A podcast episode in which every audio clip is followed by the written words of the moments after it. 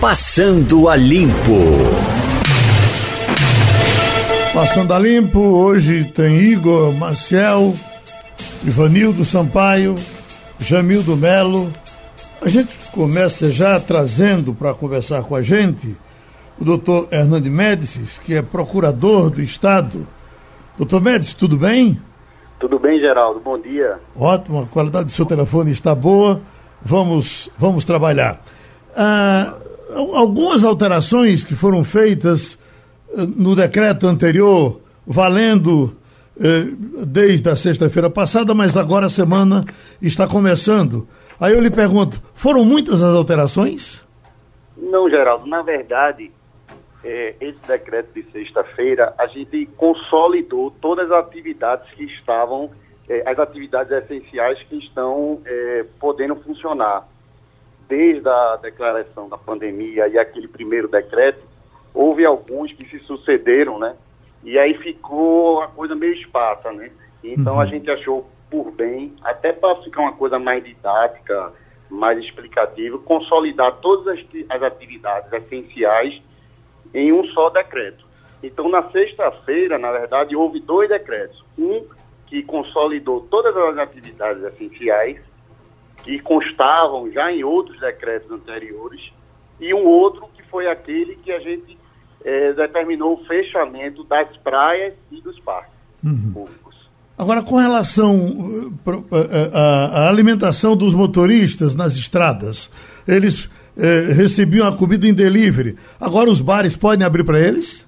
É, na verdade a gente colocou no decreto uma prática, uma recomendação, inclusive que o pessoal até mesmo de SUAP estava fazendo, que era muito importante, muito didática. Então, para os caminhoneiros, o ideal é o fornecimento realmente de quentinha. Né? Quando isso não for possível, é, é admitido que o restaurante disponibilize um espaço, um local para eles fazer alimentação lá mesmo sem aglomeração, respeitadas as medidas sanitárias, inclusive quanto à distância entre, as, entre, entre os caminhoneiros. Agora, restaurante único exclusivamente para atendimento de caminhoneiros. Uh, Igor Marcel? Hernani, muito bom dia. A bom gente dia. tem acompanhado, a gente acompanhou esse decreto e entende o decreto em relação às praia, à praia e aos parques por conta do período. A gente tem um período de incubação da doença em que ela desenvolve os sintomas de 15 dias e nós estamos exatamente a 15 dias do período que o Ministério da Saúde acredita que vai ser um período realmente crítico. Fala-se até em colapso do sistema de saúde no dia 20, dia 21 por aí. Então seria exatamente exatamente daqui a 15 dias. Agora, é, existe a previsão de que esse decreto se estenda para o próximo fim de semana, para praias, parques, ou que a gente ainda tenha um acréscimo, além de praias, parques, outras coisas podem ser interditadas também? É, bom dia, Igor. É, existe sim. Na verdade, é, essas duas semanas, conforme a orientação dos profissionais de saúde, que é que a gente se baliza, que a gente se fundamenta, essas duas semanas, essa agora e a próxima são essenciais, como você bem colocou.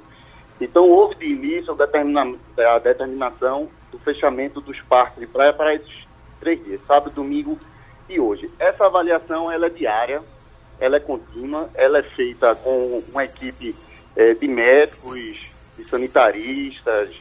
Então, se houver a necessidade, a gente vai prorrogar, sim. Comércio, atividades comerciais, a previsão é que estejam suspensas até o dia 17. Mas nada impede que também tenha que ser é, prorrogada essa suspensão. Eu vejo aqui clínicas e hospitais veterinários.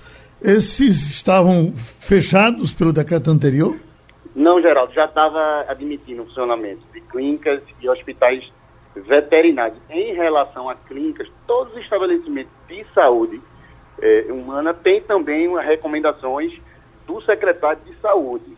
Então, é, por exemplo, a determinação por delegação do governador para que haja suspensão das cirurgias eletivas. Isso uhum. já está vigorando. E, outros, e outras medidas que são, outras atividades, melhor dizendo, que são realizadas nessas unidades de saúde. Jamil então, para as unidades de saúde, tem uma portaria também do secretário de saúde que deve ser seguida. Uhum. Jamil do Melo? Bom, bom dia, doutor Hernando Médici bem? Bom dia, Jamildo, tudo bom?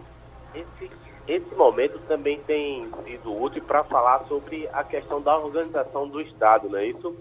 É, pela primeira vez se viu os governadores se rebelando, entre aspas, contra o poder central. É, o senhor escreveu um artigo para a gente que falava justamente desse, desse momento didático né, em relação à, à divisão do poder central no Brasil. Dá para resumir também? Sim, sim. É, na verdade, é, a, a, a, nossa federação, né, nosso Estado brasileiro, ele é constituído pelos estados e municípios. E não há uma sobreposição, uma hierarquia. Então, muita gente entende, ficou assim um pouco é, surpreso como é que normas de governos estaduais poderiam vigorar, valer, ainda que a, o governo federal não tenha é, corroborado essas novas, é, baixado normas similares ou até mesmo tenha dado orientações antagônicas. O próprio Supremo Tribunal reconheceu a validade dessas normas, né, porque a Constituição Federal ela divide, vamos dizer, a competência, o poder entre os três entes, a União, os estados e os municípios. No assunto saúde, essa divisão ela é bem feita, as normas gerais da União normas complementares e regionais dos estados e normas locais do município, sem que possa haver sobreposição de uma sobre as outras. É, então, é uma é própria, inerente a todo Estado federado, é toda a federação, não é só aqui no, no Brasil que isso funciona. Nos Estados Unidos, por exemplo, funcionam assim, normas é, é, de, de, de estados, de governos estaduais podem vigorar independentemente de haver norma federal.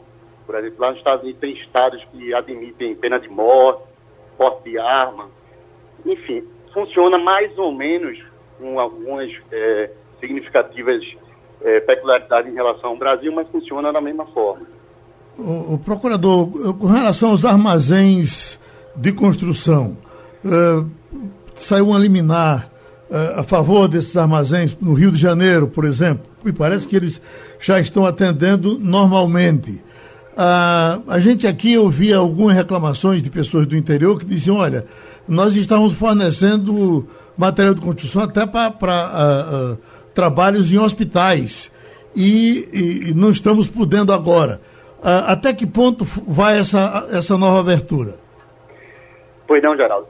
De, é, do, desde o dia 25 de março, a gente incluiu no decreto que os, as lojas de material de construção podem funcionar é, para entrega em domicílio ou em posto de coleta, para aquelas atividades urgentes. Então, elas estão podendo funcionar desde o dia 25 de março. Na última sexta-feira, quando a gente consolidou todas as atividades essenciais, colocamos também as lojas de material de construção nessas condições posto de coleta ou entrega em domicílio. Ou seja, não está é, permitido o funcionamento com atendimento ao público, de público entrando na loja, circulando entre as estantes, entre os corredores, entende? Então está com esse tipo de, de é, funcionamento, com essa, com essa restrição. Ivanildo Sampaio. Bom dia, doutor Hernani. Bom é, dia. O decreto do governador tem ou deveria ter uma abrangência estadual. No entanto, a televisão tem mostrado, as televisões têm mostrado, vários municípios da região metropolitana estão muito pouco ligando para o decreto. São lojas abertas, filas enormes em porta de banco, em porta de lotéricas, em restaurantes, em feiras livres. Isso tem como fiscalizar isso, ou pelo menos diminuir essas aglomerações no município da região metropolitana? É, tem. A gente está intensivando a fiscalização em parceria com os prefeitos. É importante é, a autoridade local, o prefeito, porque a capilaridade é muito maior. Mas essa fiscalização ela fica no que diz respeito ao Estado com a Polícia Militar. Então, a Polícia Militar tem recebido várias ligações, né, várias denúncias desse descumprimento e está, sim, atuando. Atuando, abrindo é, é, inquérito quando, quando necessário, não é? mas é, temos que intensificar essa fiscalização. No que diz respeito a banco e lotérica, esse decreto de sexta, o da que fechou, mano, é, suspendeu as praias e os parques, ele determina que a partir de hoje, 6 de abril, os bancos e lotéricas devem organizar a fila, respeitar aquele, aquela distância que é determinada pela autoridade sanitária de um metro, tanto dentro como fora da, das agências, porque os bancos só estavam preocupados com o funcionamento dentro e o povo estava se aglomerando do lado de fora. Então eles têm que, a partir de hoje, organizar essas filas, inclusive do lado de fora, sob pena de estarem ofendendo o decreto e todas as consequências daí decorrentes. O procurador, essas lojinhas que funcionam dentro dos postos de gasolina, elas podem funcionar no, normalmente, algumas têm até lanchonetes. É, posto de gasolina está tá entre as atividades essenciais, né? Porque é destinada justamente a combustível, questão de, de, de, de assegurar a circulação. E, e, as lojas de conveniência estão, estão igualmente permitidas. Então... Loja de conveniência pode sim. Uhum. O senhor tem mais ou menos um prazo, na, de, de, depois dessa reunião, desse decreto, tem mais ou menos um prazo para sair outro com alguma fle, flexibilização a mais ou alguma proibição a mais? É, Geraldo, não, não tem um prazo não. Como eu disse no início, é uma avaliação diária, não é nem semanal, ela é diária. Mas não tem nenhum indicativo de flexibilização até o dia 17, não. É, para lhe ser sincero, isso aí, como eu disse, quem determina é a autoridade sanitária, é a ciência médica, mas se houver alguma, é, é, vamos dizer assim, modificação, é para restringir um pouco mais, ou ainda mais. Uhum. A depender também da, da compreensão da população. Boa parte da população está realmente colaborando, denunciando, é, recomendando ficar em casa, mas tem outras que infelizmente não, como o, nosso Ivanildo falou aí. Então, é uma avaliação, um monitoramento permanente. Até 17 de abril, não, não há indicativo de flexibilizar, podendo ser, é, ficar mais rigoroso. Pronto, a gente agradece ao procurador do Estado, Hernande Médicis, que contribuiu aqui logo na abertura do Passando a Limpo. Seguindo, agora temos o médico, uh, especialista em transplantes de rins, tão constante aqui nos nossos debates, nosso colaborador, Cláudio Lacerda. E, doutor Cláudio, a primeira pergunta que eu queria lhe fazer, nós temos para conversar com o senhor também, Igor Maciel, Ivanildo Sampaio e Jamildo Melo. Eu queria lhe perguntar, o senhor, eh, eh, além de cientista, além de um médico conceituado e competente, o senhor é também um executivo, o senhor sente a, a, a dor da empresa que possa estar sem funcionar, precisando de dinheiro para pagar os seus servidores, os seus funcionários, e com a lei proibindo que ela funcione. Aí eu pergunto ao senhor, o senhor tem posição firmada com relação a essa ideia de eh, eh, verticalização ou generalização das, das proibições de sair de casa? O senhor uh, acha que o esquema deve ser esse mais radical ou o senhor, como cientista, abriria um pouco mais? Bom dia, Geraldo. Bom dia. Prazer imenso falar com vocês e todos da, da bancada e com os seus ouvintes. É uma pequena é, retificação, na verdade, eu faço transplante de fígado com toda a nossa equipe lá do Hospital Oswaldo Cruz. Eu disse rins, foi? Foi, mas tudo bem. tudo é, bem. Não sei se essa minha chamada, participar do, desse debate, vem por conta de um artigo que eu escrevi nesse fim de semana. Sim, é, é esse editorial junto, que eu vi. Isso, junto com a minha esposa Luísa, que é pesquisadora e infectologista, portanto entende muito mais esse assunto do que eu. Mas nós achamos que era oportuno né, fazer uma intervenção no sentido de esclarecer a população que a droga hidroxicloroquina já não é mais uma esperança. Ela é uma droga que comprovadamente funciona. Ela foi utilizada amplamente com resultados positivos, mas não foi validada pela comunidade científica internacional porque não havia um estudo controlado, ou seja, um estudo comparativo entre os que tomam o remédio e os que não tomam o remédio. E esse estudo saiu é, antes mesmo de ser, de ser divulgado oficialmente. É, ele saiu, foi feito na, na Universidade de Wuhan, em que 62 pacientes, divididos em dois grupos de 31, uns tomaram remédio, outros não tomaram, e a diferença é altamente significativa. Entre os que tomaram remédio, nenhum deles evoluiu para internação em unidade de terapia intensiva. A gente, na verdade, vem comentando isso, né, oficiosamente, de que nós estamos perdendo uma guerra e ainda que a gente tenha armas que não sejam comprovadas, testadas pelo rigor da metodologia científica, são as únicas que a gente tem. Então a, hidroxo, a hidroxicloroquina é certamente a mais importante delas. E a gente estranhou que o Ministério da, da Saúde, através da Anvisa, tenha liberado o seu uso para essa doença apenas em doentes graves. Ora, Geraldo, os doentes graves são doentes que já estão em unidade de terapia intensiva e já têm é, é, comprometimento de órgãos e infecções secundárias, tornando os casos assim muito difíceis de serem revertidos com essa terapia, que devia ser, na nossa visão, é, utilizada amplamente no país para casos iniciais, abortando o processo que os leva, uh, que os levam às internações hospitalares. É, e fico imaginando se isso não, não, não começasse a ser empregado a partir de agora. Se o governo instituísse a, telemedicina, é, consulta, tele, teleconsultas com profissionais disponíveis para toda a população, e essa população é, contando os seus sintomas, fossem orientados, sim, a tomar a medicação em casa, né? antes de, de, de se tornar necessária a internação hospitalar.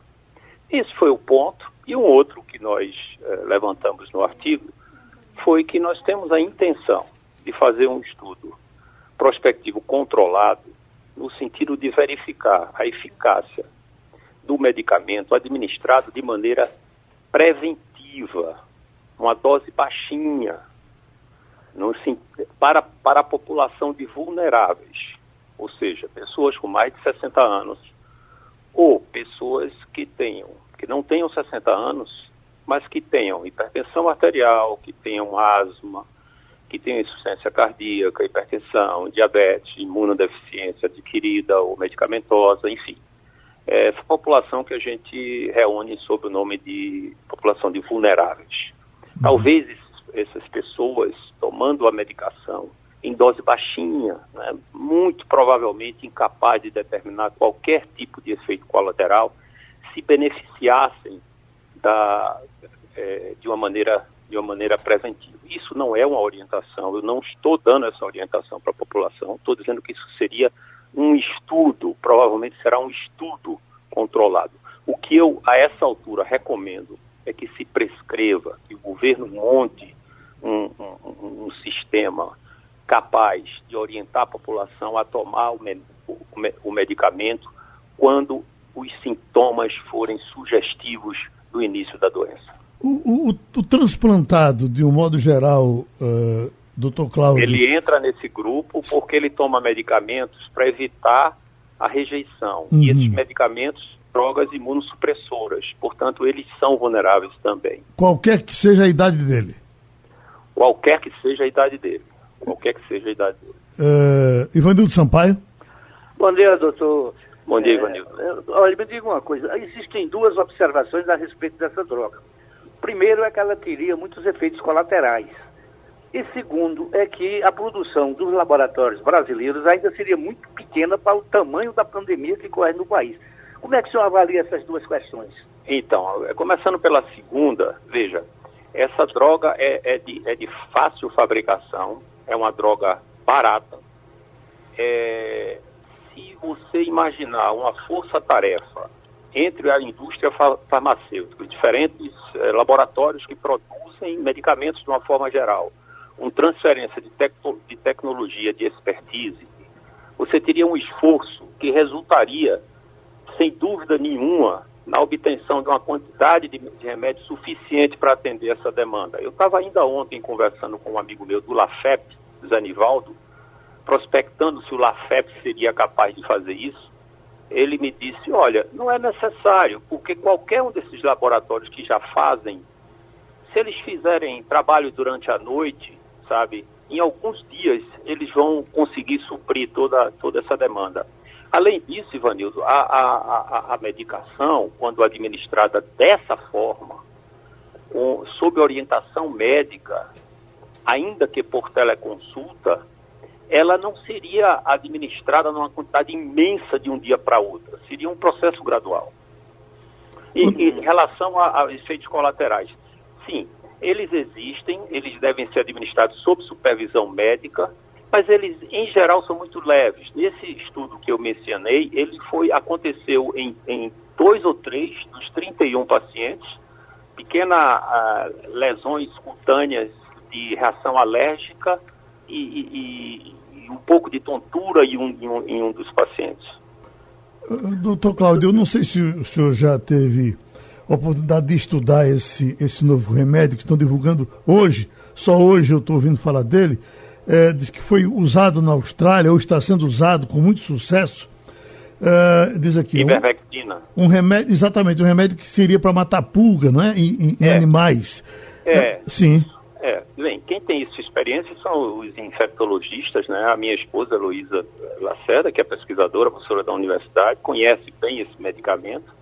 Ela acha que é mais uma janela, mais uma possibilidade mas no processo de validação está muito, muito atrás uhum. da hidroxicloroquina, muito atrás. Igor Marcel? Doutor, eu queria só tirar uma dúvida em relação. O senhor falou na, nas, nos efeitos colaterais, o Ivanildo estava falando nos efeitos colaterais, e me chama a atenção porque eu abri aqui a bula. Eu tenho, é, eu tenho um, irmão que é médico, ele disse que bula, quando você lê, você desiste de qualquer medicamento se você for ler a bula. Eu estou lendo, e a quantidade de efeitos colaterais que é descrita na bula é uma lista imensa, mas a que mais me chama a atenção é também a que chamou a atenção do Ministério da Saúde, e o ministro da Saúde chegou a falar sobre isso, que é a, a questão da maculopatia, né, que causa problemas visuais, é, pode afetar a visão, e esse, nesse caso, não tem, não é algo que vai passar depois. No caso da maculopatia, é algo que fica realmente permanente, pode ter, causar um dano permanente à visão. Nesse caso, ainda assim, o senhor acredita que deve ser utilizado o medicamento em pacientes que não estão tão graves? Veja, as bulas dos medicamentos, é, por força de lei, elas têm que conter, na parte referente a efeitos colaterais, todos os, os efeitos colaterais possíveis atribuídos ao medicamento durante toda a sua existência. Se você considerar que isso até pode ter acontecido e possa até acontecer em alguns pacientes, compare isso com o efeito devastador da doença, da Covid-19, é? particularmente nessa população de pacientes vulneráveis, que são os pacientes que têm um risco de internação em, em UTI, de agravamento e até de óbito. Jamildo Melo. Bom dia, doutor Cláudio. Bom dia, Jamildo. É, ao todo, no país, está se falando de 100, é, 11 mil, e lá vai o trem, casos confirmados e quase 500 mortes, né, por causa da doença. Mas, até os médicos falam que um dos problemas é a demora no resultado dos testes e também subnotificação. Tem gente que, inclusive, chega nos hospitais e é mandado voltar para casa, não faz exame, coisa alguma, nem muito menos teste. É, o senhor acredita que esse é o momento para relaxar as precauções, considerando todo esse quadro. Lembrando que hoje saiu uma pesquisa da Datafolha falando que para a maioria da população, 76%, o isolamento ele é necessário. É, o, na verdade a população está tendo uma, uma orientação da imprensa bem a favor do, é, do isolamento horizontal, não é? radical. Não há nenhuma dúvida quase que uma lavagem cerebral em, em relação a isso. As pessoas que defendem o isolamento vertical, a flexibilização do isolamento, não tem, não tem tido muito espaço na imprensa, convenhamos. Né? Mas é, há países em que esse isolamento não, não foi aplicado e ele tem sido países exitosos no controle da doença. Né? O Japão é um exemplo, é, a própria Israel é um exemplo, Coreia do Sul é um exemplo. Né? São países em que é, esse, esse tipo de isolamento proposto aqui não existe. As pessoas andam de máscara, as pessoas são muito bem orientadas, existe a distância, existem práticas né, muito bem aceitas pela população né, para se evitar o contágio, mas os, os, uh, o comércio funciona, os restaurantes funcionam, a atividade industrial funciona normalmente e, e uh, a diferença do comportamento da curva nesses países é, não é catastrófico como se imagina, não. É claro que você não pode comparar não é, é, países como o Brasil com países como a Coreia do Sul, são realidades completamente diferentes. Então, esse peso entre os efeitos indiretos do colapso econômico versus o efeito da letalidade do vírus é, é, esse balanço realmente é muito difícil, né? Todos nós temos dúvidas em relação em relação a isso, né? Mas a minha tendência é achar que o, o, o, o Brasil, por ser um país tão fragilizado economicamente, com tantas dificuldades de emprego, é, o, dano à, à economia é uma coisa seríssima. E talvez fosse o caso de pelo menos implementar né, de uma maneira controlada uma abertura desse, desse isolamento horizontal tão, Ô, tão, tão radical. Ô, doutor Cláudio, como é que o senhor está se comportando? Uh, uh, o que é que o senhor está fazendo para não pegar o vírus? Bem, eu estou trabalhando por telefone, eu estou isolado, estou em, em, em Gravatar, mas estou trabalhando no Recife, quer dizer, estou trabalhando por telefone, né? É, participando de reuniões, dando aulas, etc., por, por virtuais. E, e, vou a Recife ver alguns pacientes e, e volto. E não estou. Doutor Cláudio, assim, quantas, quantas cirurgias o senhor teve que, que adiar por conta dessa. Ah, acho ótimo, Ivanildo, né? Acho ótimo, né, Ivanildo? Está falando? É, Ivanildo, sim. Sim, Ivanildo, eu acho ótimo você falar nisso. Veja, nós estávamos falando, veja, preste atenção como isso é importante. Nós estávamos falando do impacto econômico né, que esse isolamento está causando. Não é só econômico, não, é médico. Veja, nós estamos há três semanas e só fizemos um único transplante de fígado nesse período. Os nossos pacientes estão morrendo na lista de espera multiplique isso pelo número de, transplante, de, de, programas de transplante de fígado no país e multiplique isso pelo número, pelo volume de transplante de outros órgãos que são feitos no país, todos quatro praticamente parados, com os pacientes morrendo em lista. Isso não está sendo computado? Concorda? Isso não está sendo computado, mas é um fato. Não existe mais doador por conta disso, por conta dessa crise, por conta dessa dessa situação. Doutor, é, Igor Marcel? Eu, Doutor, eu queria entender uma coisa. Primeiro, o senhor, eu fiz a pergunta sobre a maculopatia, o senhor não falou. Então, o senhor acredita que, mesmo que em casos que não sejam graves, vale a pena o risco de ficar cego para não, para o caso não evoluir? Isso é uma é pergunta. A segunda é um comentário, na verdade. O senhor citou países como Coreia do Sul, Japão. O Japão, inclusive, já o senhor pode começar a tirar dessa lista, porque o Japão já está começando a endurecer as regras, porque não estava dando certo. E, e Israel foi 4 mil casos agora e, já está modificando. Eu, eu, queria entrar também, porque Israel foi duríssimo, Israel parou tudo. Exato. Exatamente. Então Israel também também está modificando e também é o seguinte: você tem um aspecto nesses países que é totalmente diferente do aspecto brasileiro. Nesses países dá para fazer isolamento.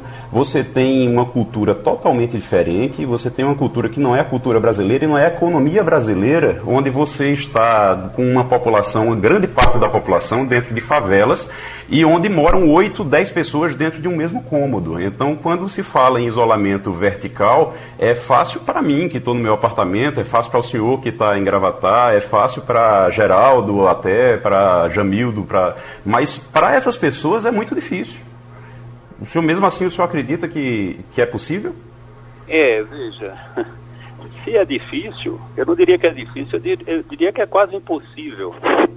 E se é quase impossível, então por que parar tudo se é quase impossível?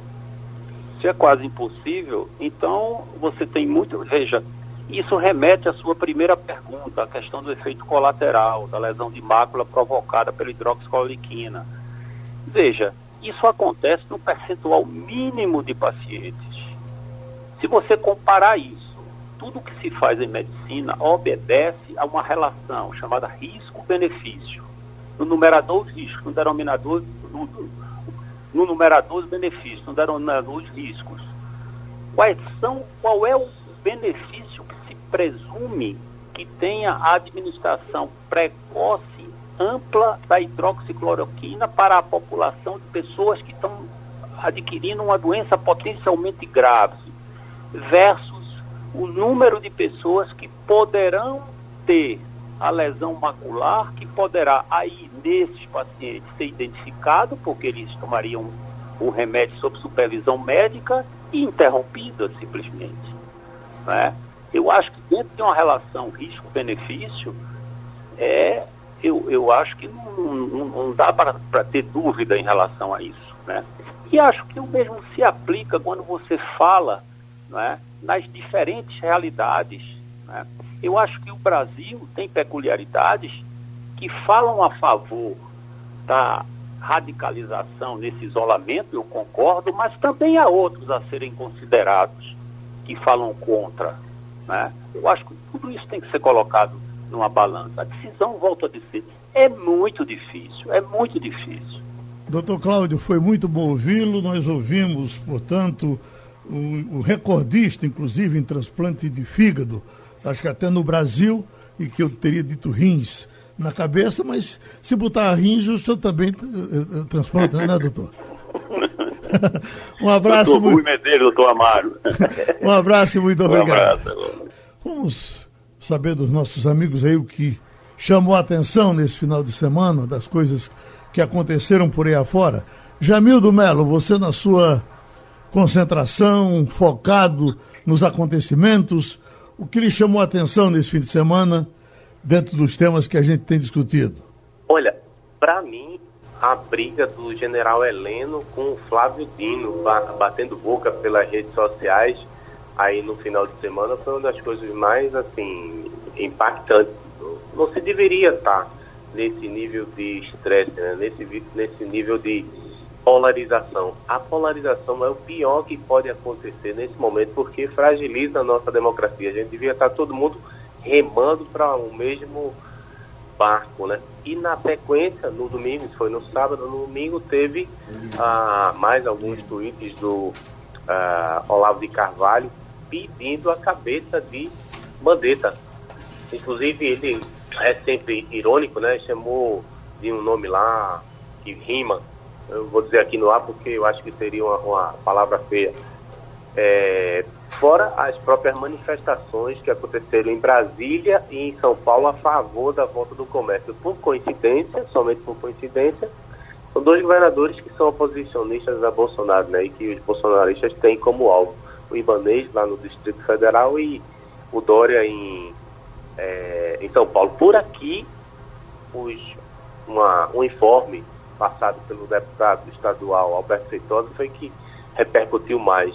Segundo ele, ele tem uma, um, no meio do vídeo que ele gravou, ele colocou, colocou imagens de pessoas supostamente se alimentando de pombos em Boa Viagem, seriam moradores de rua, e ele é, pedia a ajuda das autoridades para ajudar essas pessoas e tirá-las de uma situação tão uh, calamitosa. Na semana passada, o PDT pediu, a Defensoria do Estado pediu a providências, a, a, tanto a Prefeitura quanto ao Governo do Estado, para atender as pessoas que estão nas, nas ruas. Como você tem visto nacionalmente também, né? E orienta, vá para casa, mas muitas pessoas não têm casa e também não têm condições de higiene para poder se safar de uma, um contágio. resumidamente, foi isso.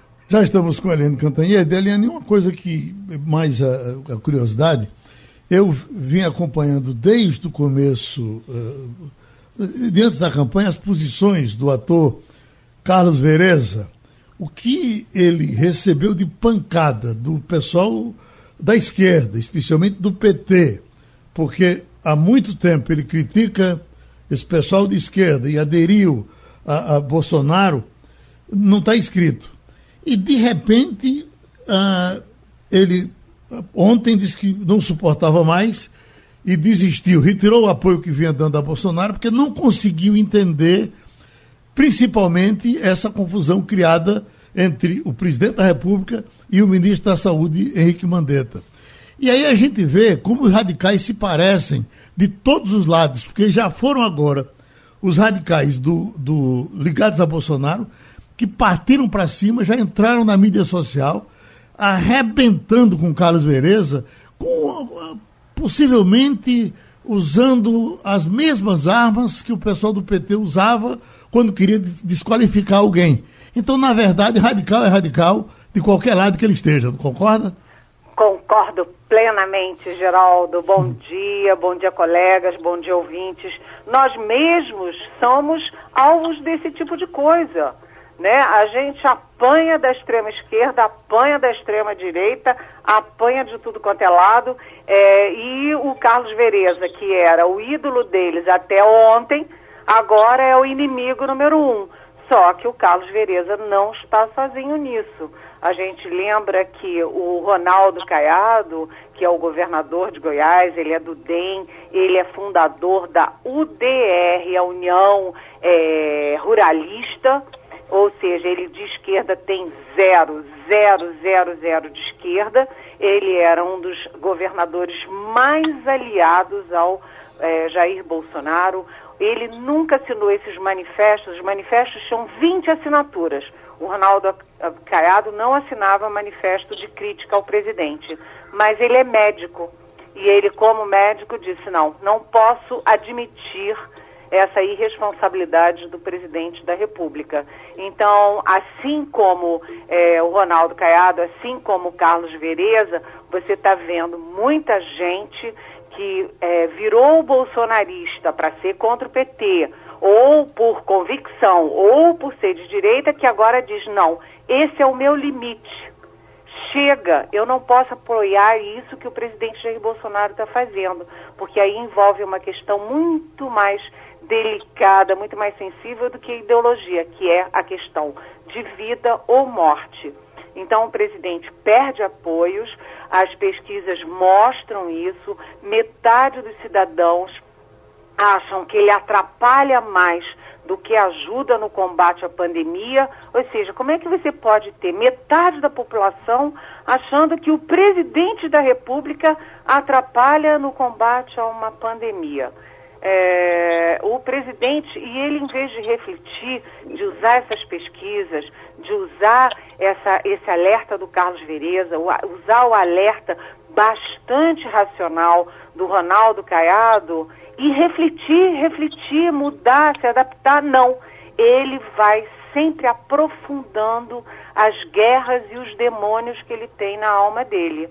É, o próprio pessoal do governo está dividido vocês viram que Paulo Guedes se manifestou a favor do isolamento, que o Sérgio Moro, o Sérgio Moro, ele é, é vamos dizer assim, quase subserviente ao presidente da República, né? E dessa vez ele disse, opa, cheguei no meu limite. Ele e a mulher dele, a advogada Rosângela Moro, disseram não. Nesse caso, nós somos a favor da política do isolamento. E o Palácio criou aquelas entrevistas diárias para tirar o protagonismo do Mandetta e agora fica o Mandetta com os outros ministros e o chefe da Casa Civil, o general Braga Neto. E o que a gente vê é os ministros todos apoiando a posição do Mandetta. Ivanildo Sampaio. Bom dia, Liane. Bom dia. A gente tem escutado em todo o país as posições dos governadores, né? Grande maioria, evidentemente, que está com o ministro Mandetta. A gente não tem escutado falar sobre o governador de Brasília, se é contra, se é a favor, muito pelo contrário. O que é que está fazendo esse cidadão onde a pandemia ameaça grande pegar uma grande quantidade de habitantes? Olha, Ivanildo, aqui em Brasília, aqui no Distrito Federal, nós temos uma situação de altíssimo risco, porque quando você considera o número de infectados por 100 mil habitantes, o maior índice é o índice do Distrito Federal. E a gente está entrando na semana decisiva. Agora, o governador do Distrito Federal, o Ibanês, é, ele se antecipou às medidas de isolamento. Eu me lembro, inclusive, que quando o Ibanês é, suspendeu as aulas de todos os níveis, é, tanto particulares quanto públicas, eu conversei com o ministro Mandetta e o Mandetta, naquele momento, era contra. Achava que as crianças estariam mais é, protegidas dentro da escola. E o Ibanez se antecipou e fez antes de todo mundo. Agora, o, e ele fechou o comércio, ele foi bastante firme nisso. Só que Brasília atrai cidadãos de todos os estados. Né? Atrai cidadãos de todo o mundo, porque as embaixadas são aqui. E Brasília tem bolsões de miséria como todas as capitais de, de, do Brasil. Então você teve a, as, os dois bairros mais ricos de Brasília foram os mais atingidos no início. Só que a epidemia vai decantando dos bairros ricos para os bairros mais pobres. E aí lá falta água, falta sabão, falta, obviamente, é, álcool em gel. Aí é que a coisa complica. E é nesse estágio que Brasília está chegando. Aliás, Brasília, Ceará, são Paulo, Rio e Manaus, porque Manaus tem voos que vêm dos Estados Unidos. Então, Manaus se transformou numa grande preocupação do Ministério da Saúde. Igor Marcel. Cantanhede, bom dia. bom dia. O presidente Jair Bolsonaro está dizendo, diz o tempo todo que tem um decreto em cima da mesa, que só falta assinar e vai mandar abrir o comércio, diz que quem manda, quem tem a caneta é ele, que ele vai demitir ministro. Tá faltando caneta, ou tá faltando tinta na caneta ou tá faltando coragem, Eliane? Olha, você pegou numa, num num tema delicadíssimo para o presidente, porque o presidente gosta de dizer que ele é macho, que ele não é moleque, que ele enfrenta, que não tem. Os governadores é que tem medinho, aspas, medinho, dessa gripezinha, mas ele era atleta, não nada atinge ele. Quando você fala que ele está é, com medo, ele não gosta, não. Ele não gosta, não. Ele vai ficar bravo com você.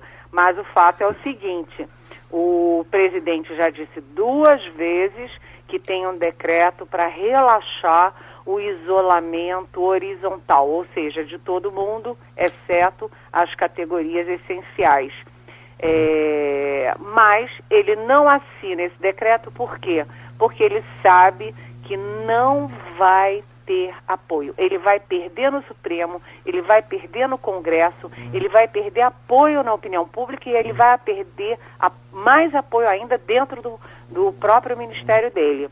Mas eu sei, por fontes muito seguras, que uh, o que o Palácio estuda é fazer um, um decreto estabelecendo um isolamento vertical só a partir dos 50 anos. A gente sabe que a faixa etária, a faixa é, etária mais vulnerável é acima dos 60, mas o governo daria de lambuja 10 anos e poria em quarentena acima dos 50 e ou com, é, com enfim, com doenças pré-existentes.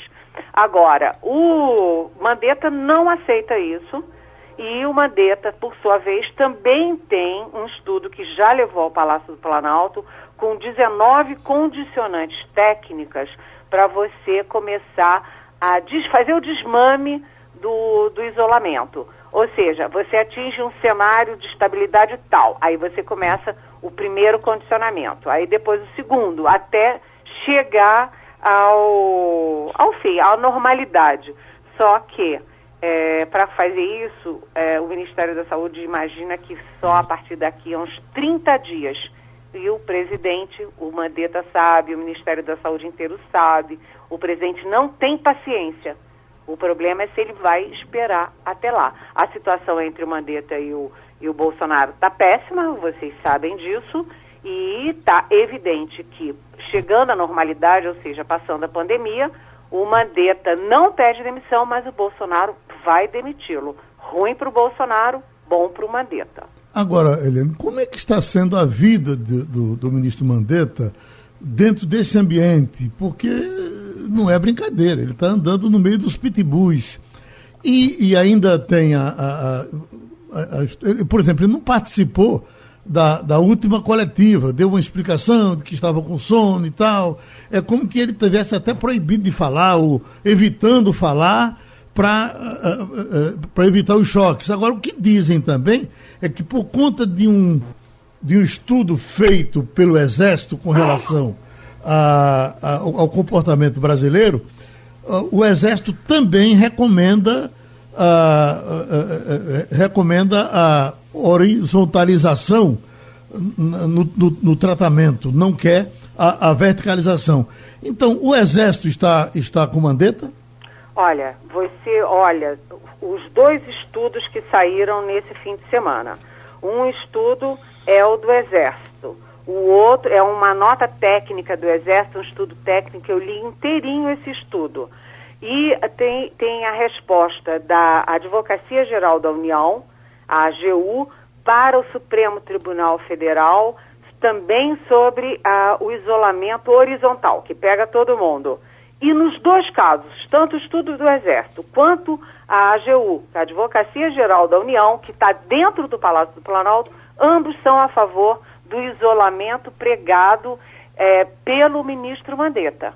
Ou seja, o presidente está isolado. Agora, é, não é o exército inteiro que está defendendo isso, não. Porque uhum. eu conheço generais que acham, sim, que tem um exagero, que tem uma politização e que era preciso abrir uma parte do comércio, porque a situação de muita gente está ruim. Ou seja, é, também não há, assim, é, 100% do Exército. Você tem o Exército institucionalmente a favor do isolamento, mas você tem generais dentro do Palácio do Planalto que concordam com Bolsonaro de que é preciso relaxar um pouquinho, deixar as pessoas irem trabalhar. E aí é que mora o perigo. Uhum. E o dinheiro vai sair quando? Essa é a pergunta que não quer calar. Porque, olha, eu vou confessar para vocês, meus colegas e nossos ouvintes, eu fico vendo esses anúncios todos. Anunciam 20 bilhões para cá, 75 bilhões para lá, 200 bilhões para cá. Eu já não consigo mais é, ter na minha cabeça todos os bilhões e todos os programas e todo mundo que vai ser atendido. Eu só sei de uma coisa, que anunciaram muitos bilhões e até agora não chegou um tostão para lugar nenhum. Esses 600 reais é, foram aprovados pela, pelo Senado e ficaram esperando a sanção e a publicação do presidente e a publicação do Diário Oficial 72 horas. Se você está numa emergência, tudo é para ontem. Você não espera 72 horas. E depois das 72 horas, já tem quase uma semana e você não tem ainda a operacionalização. Quem tem o direito, como vai receber, quando vai receber, quanto vai receber, porque você sabe que tem famílias que vão receber 1.200, outras vão receber 600. E ninguém sabe. Eles prometeram para hoje o anunciar isso, mas como eles prometem para hoje, só sai daí a três dias, ninguém tem essa certeza. Outra coisa é o dinheiro para os empregos, outra coisa é o dinheiro para as empresas. É muito dinheiro. Ninguém mais sabe de onde vem esse dinheiro, quanto é esse dinheiro e ninguém viu um tostão até agora. A verdade nua e crua é essa. Uh, Jamildo Melo? É. Oi, Jamildo? Está com alguma dificuldade? Então, voltando, Ivanildo. Ô, Eliane, me diga uma coisa. O ministro Mandetta disse que tinha um compromisso com o país. No entanto, ele tem sido praticamente humilhado. Ele não está jogando a dignidade dele fora troca dessa essa filosofia que ele começou a defender. Se ele quer realmente continuar prestando serviço, ele não teria que pedir o boné e ir embora para casa e assumir, por exemplo, um trabalho na Secretaria é, de Saúde de Campo Grande, onde ele já foi secretário, porque ele está jogando fora o pessoal que apoia Mandetta, que acredita em Mandetta, está começando a ficar irritado com a passividade dele. Como é que você vê esse drama que ele está vivendo? Não, olha, isso aí eu tenho acompanhado muito de perto. É, o Mandetta não tem alternativa. A alternativa dele é ficar no governo ou ficar no governo. Você já imaginou? Ele tem toda essa política de combate ao coronavírus. É uma política que foi endossada pelos governos e pelas prefeituras. Né? Ele teve umas duas ou três fotos com o João Dória é, na mesma direção. Se ele agora dá uma de é, irritadinho e joga o cargo fora, sai do ministério, ele desestrutura toda a ação contra o coronavírus, que mal ou bem está sob controle dentro do Brasil. Né? Pode até piorar, descambar, mas nesse momento está crescendo até abaixo do previsto. Ele tem uma responsabilidade com o país, com as pessoas, com governos estaduais e com a equipe dele. Porque se o Mandetta sai, a equipe inteira do Ministério da Saúde vai atrás dele.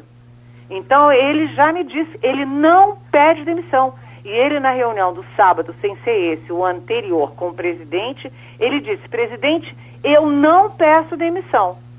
Agora, tudo está na mão do presidente que é, diz que essas estrelinhas e tal, que ele é que tem a caneta, demite a qualquer hora, mas ele tem três ministros indemissíveis, que são o Moro, que aliás apoia o Mandetta, o Guedes, que também apoia o Mandetta, e o próprio Mandetta. Porque vocês já imaginaram o Mandetta sair? Eu acho que o, a melhor coisa é, que o Mandetta faz é ficar. E quando ele diz é, médico não, a, não abandona paciente. O paciente do Mandetta, nesse momento, se chama Brasil. Ele tem um compromisso. Não pode ficar zangadinho e ir embora. Eliane, se cuide, tá certo? É, se cuide também, porque a coisa está ficando cada vez mais feia. Ok. Olha, o que a gente está recebendo aqui, atenção, Igor, Ivanildo, Jamildo, é muita gente do mundo todo é, entrando em contato aqui para uh, para que a gente dê uma passada na memória das pessoas em, em, em, que países, como é que os países estão enfrentando essa, uh, essa epidemia. O que, que, quem é que está fazendo diferente do que o Brasil está fazendo e o sucesso ou insucesso que está conseguindo. Por exemplo, Amanda, que é uma pernambucana, embora na Suíça, eu reservei ela aqui, ela dizendo que na Suíça está tudo parado, está tudo fechado. Eu entrei com relação a Israel, porque a gente tem lá a cobertura com o Mário Roberto Melo, ele diz, olha, eh, eh, em relação ao que aconteceu aqui em Israel, agora eles, eles começaram a abrir porque as coisas foram se controlando. Mas em relação a, a, a, a Pernambuco, por exemplo, ele é pernambucano, ele diz, olha, eh, em relação a Pernambuco, aqui está tudo fechado. E, e, e aí está tudo aberto. Porque, na verdade, a gente tem um fechamento parcial, não é? Os supermercados, enfim, toda a área ligada a alimento está funcionando, a área ligada à saúde está funcionando. Eu vi até alguém perguntar, e por que a polícia está na rua? Por que o governador não tira? Está doido, a polícia tem que estar tá na rua, é, tem que estar tá protegendo as pessoas. Mas vamos dar uma passadinha, uh, Igor. Por exemplo, uh, o Japão. Não, a, a, a Wuhan, a cidade, a cidade chinesa, que, que primeiro enfrentou o problema, ela fechou, e nós falamos muito disso aqui, ela fechou de um jeito que até para botar comida em casa tinha que alguém levar, porque as pessoas estavam proibidas até de abrir as portas. Ontem foi mostrado um filme, alguma coisa com relação a, a, a, a, a França, que relaxou um pouco, mas depois teve que fechar quase tudo, e que as pessoas estão se comunicando pelos terraços. Você pode abrir a nossa memória aí um pouco mais? Deixa eu falar uma coisa, Geraldo, que é muito importante nesse momento é a gente entender é, como é que funcionam esses países, porque é muito simples você dizer, ah, mas olha, na Suécia, por exemplo, não foi imposto nenhum tipo de medida. É verdade, na Suécia não impuseram nenhum tipo de medida. Foi uma aposta que o governo fez e com o foco da aposta é a confiança. Disseram, olha, a gente vai confiar que as pessoas não vão sair, então a gente não vai impor nada, nem quarentena, nem distanciamento social. Sabe qual está sendo o resultado lá? Até eu tenho dado de dois dias atrás, eh, já tinham 6.131 casos de coronavírus lá confirmados e 358 mortos, 205 infectados que se recuperaram e 358 mortos. E aí a Suécia já está sendo pressionada e está tendo que pensar na possibilidade de voltar já. Você teve a Inglaterra que começou com a mesma ideia que Bolsonaro tinha aqui, de olha, não, todo mundo trabalha, todo mundo se infecta e aí quem morrer vai morrer mesmo e pronto, acabou. Eles desistiram, eles desistiram. Boris Johnson, inclusive, está internado, está no hospital. Teve que ir para o hospital porque os sintomas dele não passaram é, ele tem coronavírus, ele testou positivo e fecharam tudo, resolveram fechar tudo por conta disso. Hoje é um, não é o epicentro, o epicentro hoje é os, são os Estados Unidos, mas está numa situação também complicada. Estados Unidos também teve isso. Agora, quando a gente fala na Europa e nesses países que não fecham, na Alemanha que tem, não tem tantos casos, está crescendo já também, mas não tem tantos casos, mas impôs o isolamento, o que acontece é o seguinte: isolamento vertical funciona nesses países porque são, é uma cultura diferente. Dificilmente, dificilmente você vai ter. E aí, aliás, é uma, é uma questão de, cultural deles, é uma, é uma vergonha até para eles você ter 18 anos e continuar morando com seus pais, por exemplo. Isso é da cultura em alguns países. Então, quando você tem isso, você tem condição de fazer um isolamento vertical, porque você pode colocar os jovens para ir trabalhar, porque quando eles voltarem para casa, eles vão voltar para o apartamento deles, onde eles estão sozinhos.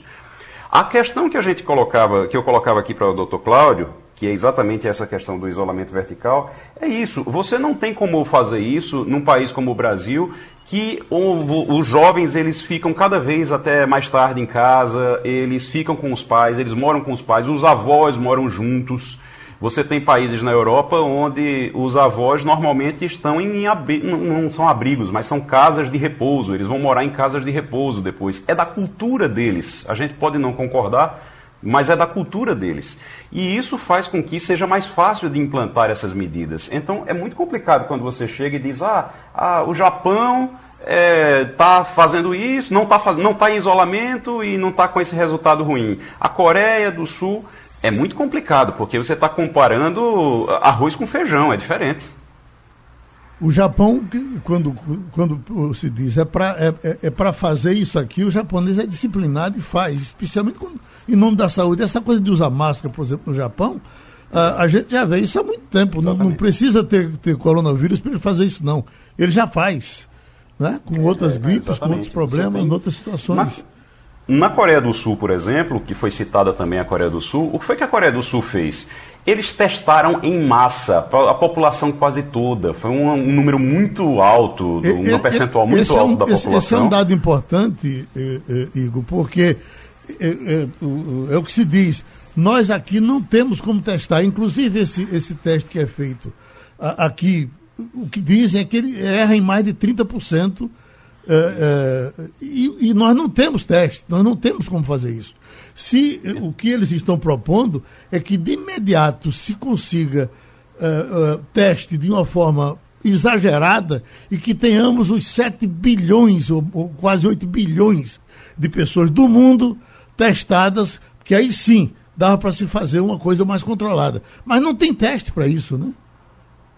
Pois é, não tem teste suficiente. Se você não tem teste, você não tem como avaliar, você não tem como saber se é possível, por exemplo, a gente fazer um isolamento é. vertical em, em, qual local. Em, por exemplo, tem uma, uma, coisa, Geraldo, que se fala, ah, mas no Brasil a gente podia fazer o isolamento vertical por área. Então tem bairro do Recife que não teve nenhum caso. Nesse bairro as pessoas podem ir trabalhar. Como é que você sabe que não teve nenhum caso se a gente não faz teste? Eu, por exemplo, eu estou aqui, você está aí, eu estou contaminando ou não? Porque eu, eu, eu posso ser. É, não sei. Um, um transmissor são, que é o que tem por aí. Então, daqui a 14, a 14 dias, parece, 10 dias ou 14, eu poderia começar a sentir os sintomas. Mas antes dos sintomas, o camarada já começa a transmitir, né?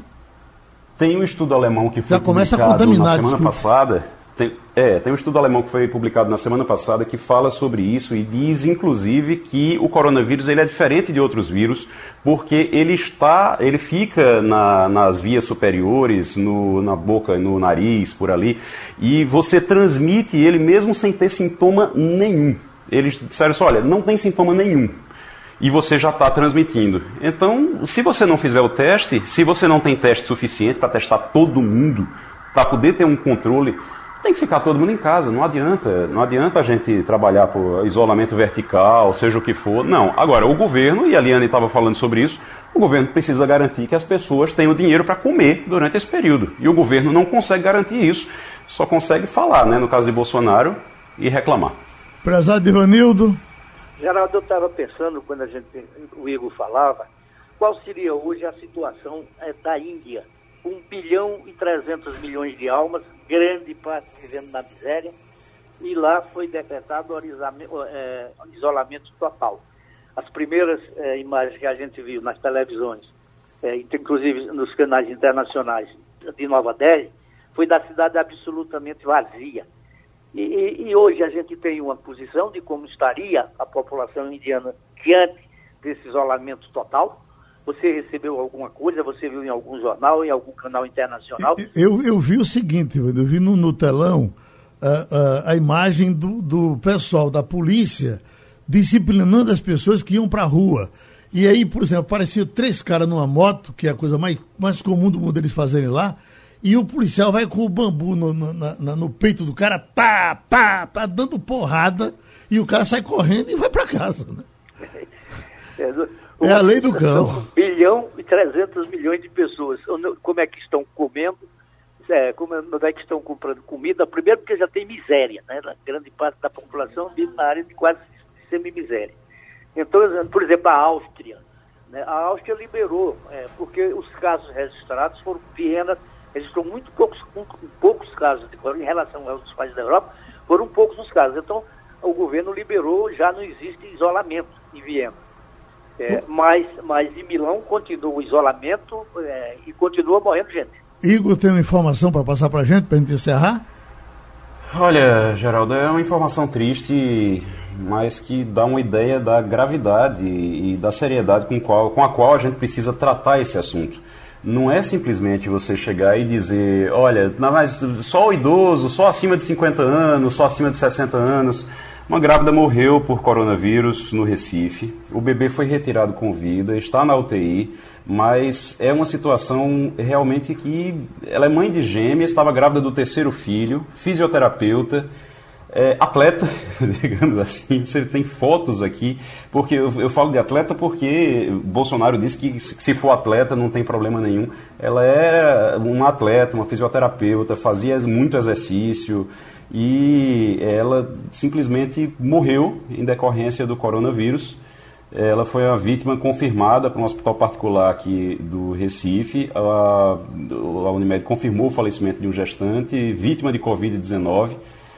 O bebê foi retirado com vida em procedimento cesariano na madrugada do sábado, foi do sábado ali, da sexta para o sábado no caso, com 31 semanas. Está internado na UTI e está em estado grave, segundo uma informação que tem aqui do UOL, que eu estava acompanhando, é aqui em Recife, e ela, a vítima, infelizmente, morreu. Ela estava grávida, tem fotos aqui dela na reportagem do Jornal do Comércio, quem quiser conferir, pode entrar no JC, jc.com.br, dar uma olhada lá e tem todos os detalhes.